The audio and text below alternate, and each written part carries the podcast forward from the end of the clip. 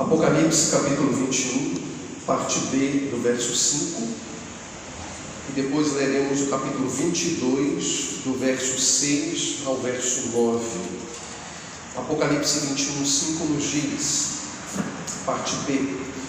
E acrescentou: Escreva isto, pois estas palavras são verdadeiras e dignas de confiança. Capítulo 22, versos de 6 a 9. O anjo me disse: Estas palavras são dignas de confiança e verdadeiras. O Senhor, o Deus dos espíritos dos profetas, enviou o seu anjo para mostrar aos seus servos as coisas que em breve hão de acontecer. Eis que venho em breve. Feliz é aquele que guarda as palavras da profecia deste livro. Eu, João, sou aquele que ouviu e viu essas coisas.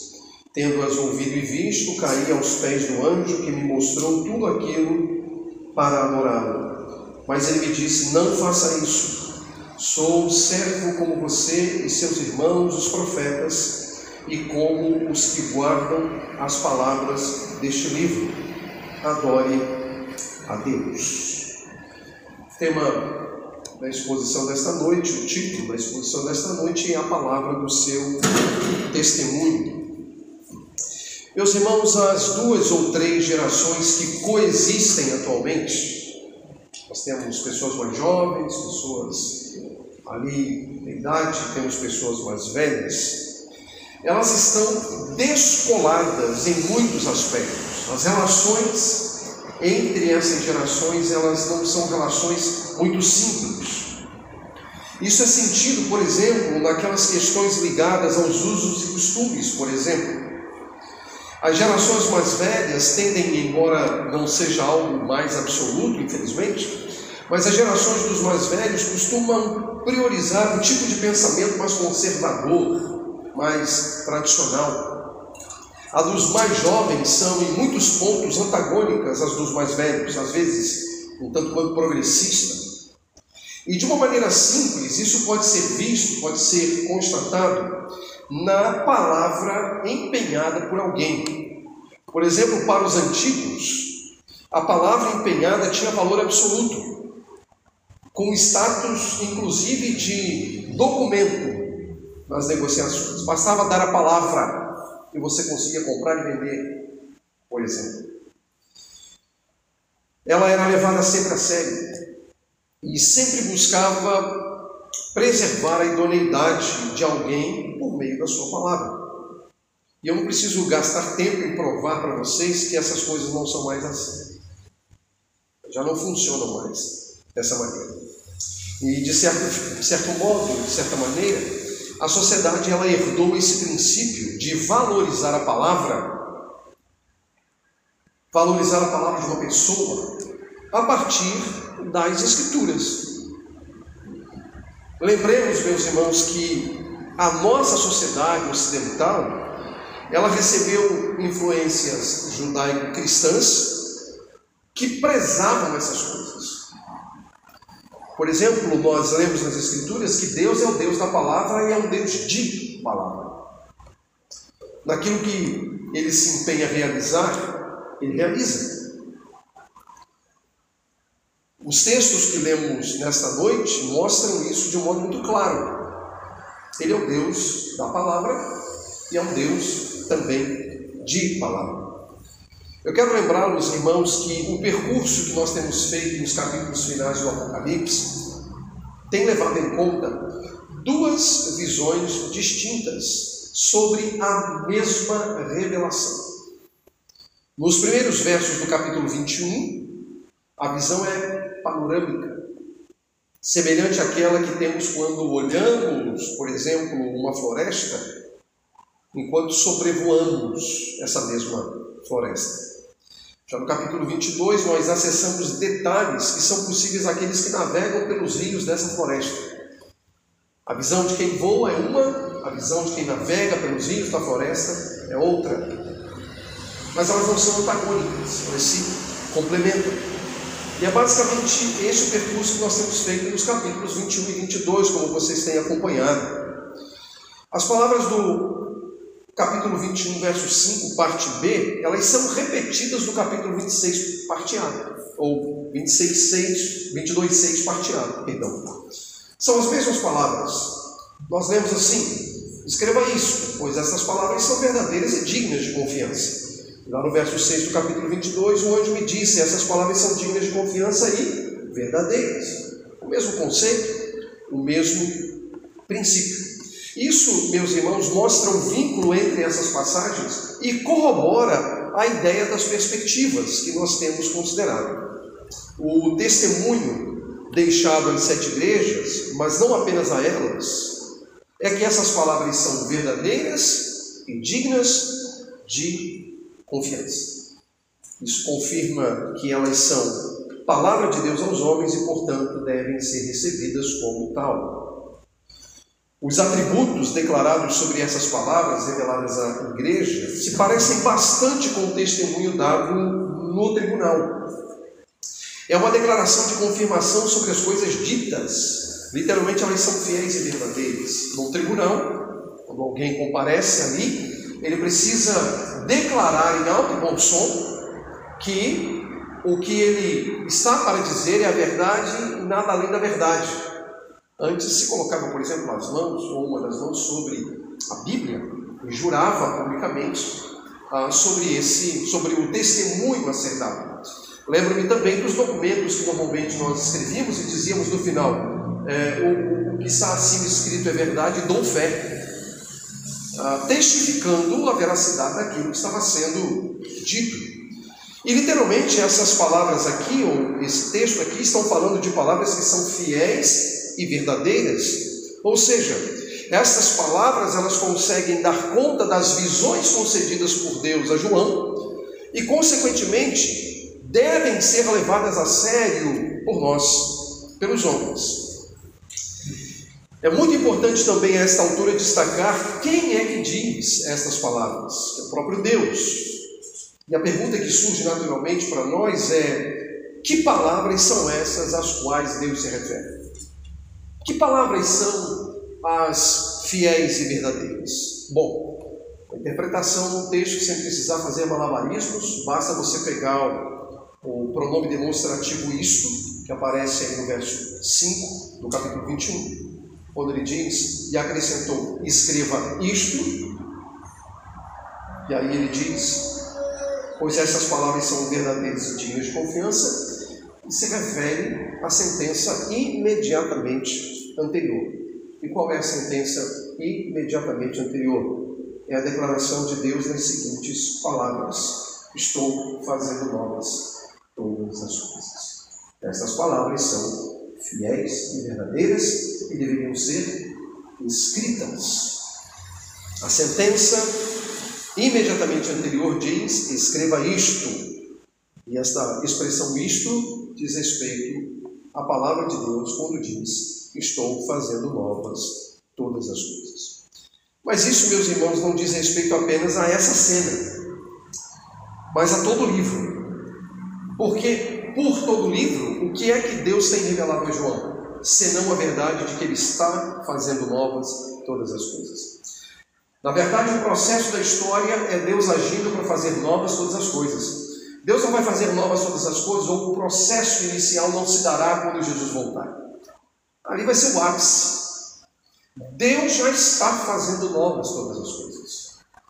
Talvez a gente tenha dificuldade de compreender isso, porque a gente não vê isso de um modo tão nítido, né? Mas se você acompanhou as exposições do Apocalipse, sabe que Deus não age apenas em tempos de paz, ele também age em tempos de guerra. Ele não age apenas em tempos de saúde, ele também age em tempos de pandemia. Ele está fazendo novas todas as coisas. Essa é a realidade que a Escritura nos diz.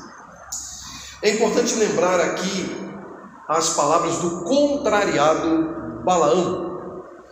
O contrariado a Balaão, aquele homem que foi corrompido para dizer palavras contrárias ao povo de Israel, mas que não conseguiu, não conseguiu, esse mesmo homem, ele diz lá em Números 23, 19: Deus não é homem para que minta, nem filho de homem para que se arrependa.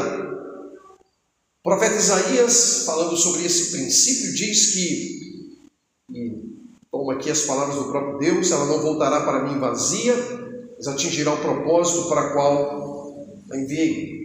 Deus tem uma palavra, ele leva adiante a sua palavra, ele cumpre a sua palavra. O ensino dessa passagem nos traz a verdade de que aquele que se assenta sobre o trono, ele imprime o seu selo, que é santo, em sua palavra. E ele executa, por meio da sua palavra, a sua vontade. E observem, meus irmãos, que essas palavras foram dirigidas à igreja. Deus não deixou a igreja sem direção. Deus não deixou a igreja sem morte. Ele não ocultou da igreja o que e como está fazendo novas todas as coisas. É claro que nem tudo está claro para nós, mas é verdade, por outro lado, que nós sabemos o suficiente, porque essas palavras são palavras fiéis e verdadeiras, ou palavras verdadeiras e dignas de confiança, reveladas à igreja. O ponto é, para que essas palavras foram reveladas? Qual o propósito de Deus para revelar essas palavras, por exemplo, à igreja? E aqui eu destaco dois pontos. Em primeiro lugar, para que nós as guardemos. Observe as palavras dos versos 6 e 7 do capítulo 22, parte B do verso 6 e verso 7. Ele diz assim: o Senhor, o Deus dos espíritos dos profetas, enviou o seu anjo para mostrar aos seus servos as coisas que em breve hão de acontecer. Eis que vem em breve. Feliz é aquele que guarda as palavras da profecia de, deste livro. Meus irmãos, Deus ele se compromete com aqueles que se comprometem com Ele. Esse é de fato o teor da aliança que ele estabeleceu com o seu povo. Ele, portanto, meus irmãos, está comprometido com a sua igreja, que é um corpo formado pelos que foram, nas palavras do apóstolo Paulo aos Romanos, predestinados, chamados e justificados pela fé. De acordo com as Escrituras, esses que fazem parte da igreja são os que guardam a palavra de Deus e o testemunho de Jesus. Nas palavras do anjo a João, aqui nessa passagem, eles são os servos de Deus. Deus não deixou, meus irmãos, a sua igreja órfã. Ele não nos deixou às escuras. Pelo contrário, Deus, que é o Deus dos espíritos dos profetas, decidiu revelar ao seu povo, por meio do seu anjo, as coisas que em breve vão de acontecer. E não há dúvidas, porque ele empenha sua palavra em dizer: Eis que venho em breve. Num abrir e fechar de olhos. E o texto também diz que há uma bem-aventurança nessas coisas, e essa bem-aventurança está em guardar as palavras da profecia deste livro. O texto diz no verso 7, na sua parte final: Feliz ou bem-aventurado é aquele que guarda as palavras da profecia deste livro. O verbo guardar é bastante significativo na Bíblia, porque ele é amplamente utilizado para fazer referência à obediência. Guardar é obedecer. Guardar as palavras significa obedecer às palavras. E mais, guardar significa manter vigilância quanto às coisas ensinadas. No caso do Apocalipse, é prestar atenção aos sinais dados por Deus e pelo Cordeiro o próprio Senhor Jesus Cristo afirmou que o dia e a hora de fato estão ocultos, mas não os sinais. Os sinais eles foram revelados, não estão ocultos. O dia e a hora, de fato, nós não sabemos, mas os sinais estão ali, claramente revelados nas Escrituras, para o bem-estar da Igreja de Jesus. Então Deus revela a sua palavra para que nós as a sua palavra para que nós aguardemos. E aqui surge para nós um primeiro ponto de aplicação. A necessidade de nós guardarmos a palavra de Deus. A ideia deste texto, meus irmãos, é como se o povo de Deus fosse ou seja um algo semelhante a uma caixa ou um baú que guarda um enorme e valioso tesouro. O objeto guardado nesse baú é incomparavelmente mais valioso e por isso mais importante do que o próprio recipiente que guarda. Esse objeto é a palavra de Deus. Ela é fiel e verdadeira.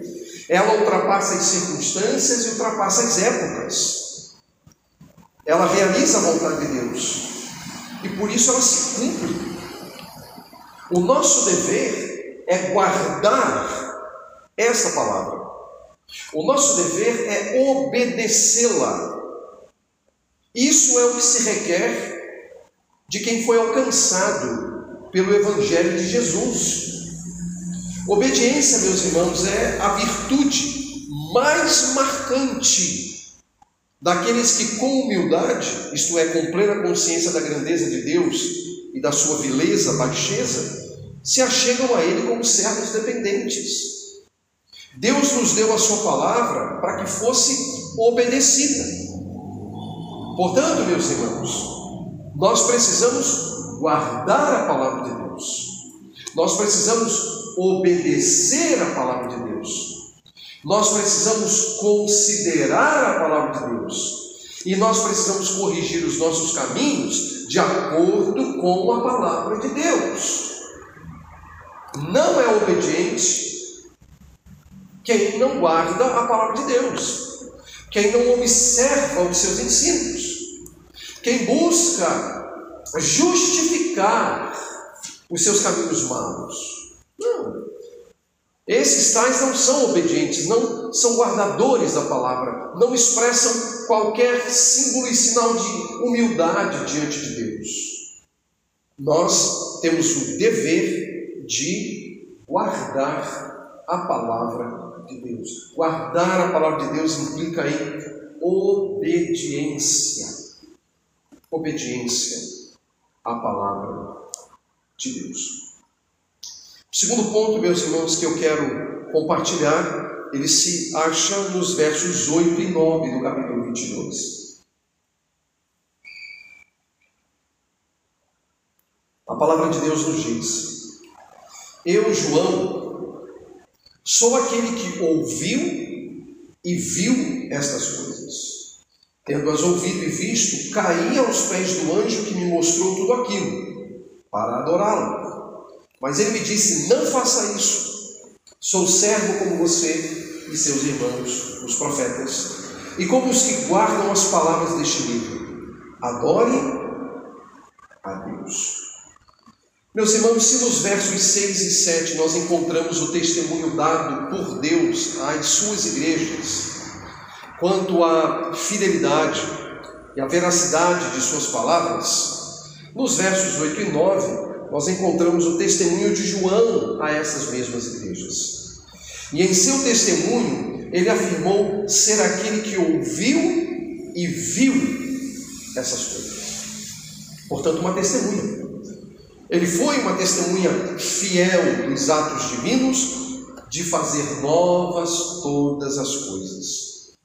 Agora, meus irmãos, diante da magnitude das coisas ouvidas, e diante da magnitude das coisas vistas, diante da grandeza do anjo que o conduzia durante a revelação, João cometeu um erro de perspectiva. Ele cai aos pés do anjo para adorar. Mas é bastante interessante que o anjo não usurpou o lugar exclusivo daquele que se assenta sobre o trono. Ele corrigiu a perspectiva do servo de Deus e ele o faz nas seguintes palavras: Não faça isso. Sou servo como você e seus irmãos, os profetas. João cometeu um erro de perspectiva, mas o anjo não. O anjo corrige a perspectiva do servo de Deus, que por um momento, tomado pela magnitude das coisas ouvidas e vistas, e pela grandeza do próprio anjo que com ele caminhava para revelar todas aquelas coisas, não usurpa o trono de Deus. O anjo não usurpa o trono de Deus e corrige, de fato, o pensamento de João. O anjo não é digno de ser adorado. Deus é. E novamente, meus irmãos, no texto ele lembra da bem-aventurança experimentada pelos servos de Deus. Eles são os que guardam as palavras deste livro. Eles são os que obedecem a palavra. Quem é servo de Deus? Servo de Deus não é uma pessoa que se veste meramente como servo de Deus, que usa uma linguagem meramente de servo de Deus, que frequenta um lugar de culto público. Não. Tudo isso pode ser apenas uma demonstração social. Embora também seja verdade que o servo de Deus tem palavras decentes, se veste de um modo decente e congrega. Mas a gente não pode inverter as coisas, porque o servo de Deus ele guarda, ele obedece. Ele obedece a palavra de Deus. Ele abandona o caminho do mal, o caminho do pecado. Ele deixa. Ele não procura encontrar justificativas para o pecado cometido, não. Ele sabe que Deus condena, ele abandona. Esse é o servo de Deus. E esses são bem-aventurados. Esses são os amados da alma de Deus. Deus tem os amados de sua alma, né? Que são os servos obedientes, que guardam a sua palavra. Os servos de Deus são os que guardam a palavra de Deus. E o guardar a palavra de Deus é a única expressão do verdadeiro amor por Deus. Porque aquele que me ama é o mesmo que guarda os mandamentos de Jesus, que guarda, portanto, a sua palavra. Então, observe que mais uma vez ele ressalta o tema da obediência. É a obediência. Mas ele precisa corrigir a perspectiva de João. E para corrigir um erro de perspectiva e guiar João a adorar a Deus exclusivamente, ele diz: adore a Deus. Essas são, meus irmãos, as palavras que confrontam a idolatria das nações. Lembrem-se que no Apocalipse, as nações elas estão debaixo do juízo de Deus porque são nações idólatras. Então essas palavras são as palavras que confrontam a idolatria das nações e devota exclusivamente a Deus o que lhe é devido. A pergunta é simples: quem deve ser adorado? Deus. Apenas Ele. E mais ninguém. E aqui nós chegamos ao segundo ponto de aplicação, que tem a ver com a necessidade, o dever de adorar exclusivamente a Deus. Observem, meus irmãos, que o anjo do Senhor não deixou dúvidas para João. Somente Deus é digno de ser adorado. A sua palavra é precisa e inconfundível. E ela é simples. Adore a Deus.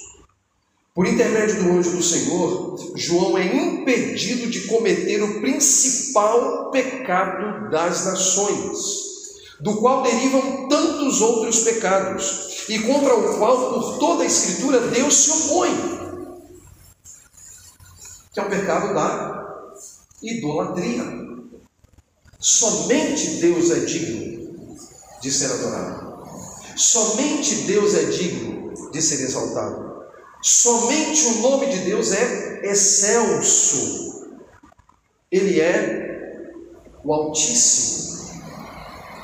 Assim, meus irmãos, é dever do povo de Deus manter sua fidelidade àquele que o resgatou. Esse é o ensino desde os dias antigos, revelando-se a Moisés o Senhor disse: Eu sou o Senhor, o teu Deus, que te tirou do Egito, da terra da escravidão. Não terás outros deuses além de mim. Deus ele é o resgatador de seu povo e por isso esse povo deve devotar-lhe não apenas adoração, mas adoração exclusiva. Observe, não basta adorar a Deus, é necessário adorá-lo exclusivamente. Nós não podemos ter em nossa mente, em nosso coração, um panteão de divindades. Não podemos. Não adiantará dar lugar de destaque a Deus quando nós temos outras divindades na nossa vida. Isso é idolatria. Isso é pecado. É algo que Deus abomina. Então nós precisamos expurgar do altar da nossa vida toda e qualquer divindade que é contrária, que se opõe, portanto, a Deus. E deve ser devotado a Deus um lugar exclusivo. Não basta ter Deus também, é preciso tê-lo exclusivamente. Foi isso que aquele anjo ensinou a João ao tomar a decisão de não usurpar um lugar que não era dele, mas sim de Deus. Deus é, portanto, o resgatador de seu povo, e esse povo deve devotar-lhe adoração exclusiva. Portanto, é nosso dever adorar somente a Deus. Adorar somente a Deus. Eu concluo, meus irmãos, a exposição deste texto, ressaltando que Deus ele leva adiante o seu plano de restaurar todas, todas as coisas. Deus está, de fato, restaurando todas as coisas. E você precisa lembrar, como eu também preciso lembrar, que os ouvidos de Deus estão atentos as orações do seu povo. É elas são como incenso, diz o Apocalipse. As mãos de Deus são operosas, e meus irmãos, elas estão dando os contornos necessários àquilo que Ele deseja realizar. Aquele que se assenta sobre o trono imprime o seu santo selo em Sua palavra, e Ele executa a Sua palavra, Ele cumpre a Sua vontade, Ele de fato está fazendo novas todas as coisas. Mas muito naturalmente, nós encontramos dificuldades para enxergar claramente como essas coisas estão acontecendo. O cenário mundial, o cenário que a gente vive, ele é angustiante àqueles que não confiam em Deus. Hoje nós enfrentamos todas as coisas descritas por Jesus em Mateus 24. A guerra, a fome, a terremotos, a pandemia, a igreja perseguida. Os homens se levantam contra os seus familiares, Pai mata filho, filho mata pai, irmão contra irmão. Literalmente.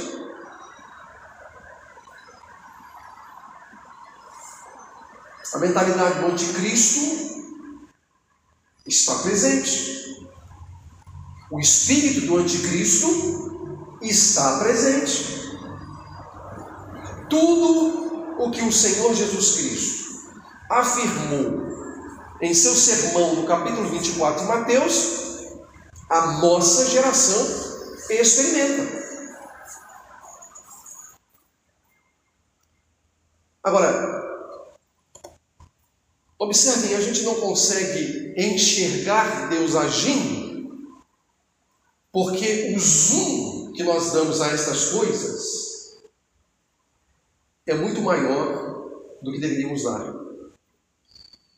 Porque, meus irmãos, é exatamente porque há um caos instalado sobre a terra que nós deveríamos vislumbrar a soberania de Deus na história dos homens e o cumprimento de Sua palavra.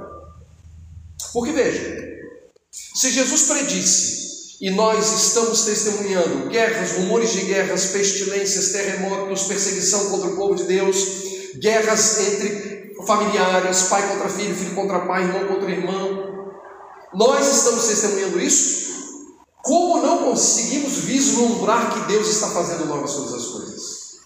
Deus de fato está fazendo novas todas as coisas. E a prova está naquilo que nós assistimos. Há um caos instalado sobre a terra. E esse caos deve nos levar a vislumbrar a soberania de Deus sobre a história dos homens. Deus, meus irmãos, não dorme. Deus ele não cochila. Ele está conduzindo todas as coisas ao desfecho de sua vontade. E não esqueçam, como parte de sua vontade está a preservação da sua igreja. Uma igreja que está sendo santificada e preparada para as, para as. E em termos de aplicação, essa igreja não é a redentora. mas aqueles que na Redentor guardam a palavra de Deus e adoram exclusivamente a Deus. É isso que fará diferença no final. Você entende? Não é porque você está aqui na Redentor, isso não te dá garantia nenhuma, mas é porque você guarda a palavra de Deus e adora exclusivamente a Deus.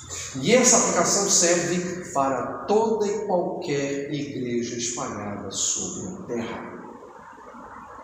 Não é porque pertencemos a um grupo, socialmente falando, mas é porque pertencemos a Deus. E quem são os que pertencem a Deus? São os servos de Deus, são os que guardam a palavra e adoram exclusivamente é a igreja santificada, irrepreensível, sobre a qual o apóstolo Paulo fala. Que o Senhor nos abençoe, que o Senhor nos ajude, e que sejamos fiéis, amantes, guardadores, servos obedientes à palavra do Senhor, ao testemunho de Jesus Cristo, para a glória de Cristo, para o triunfo da igreja. Amém.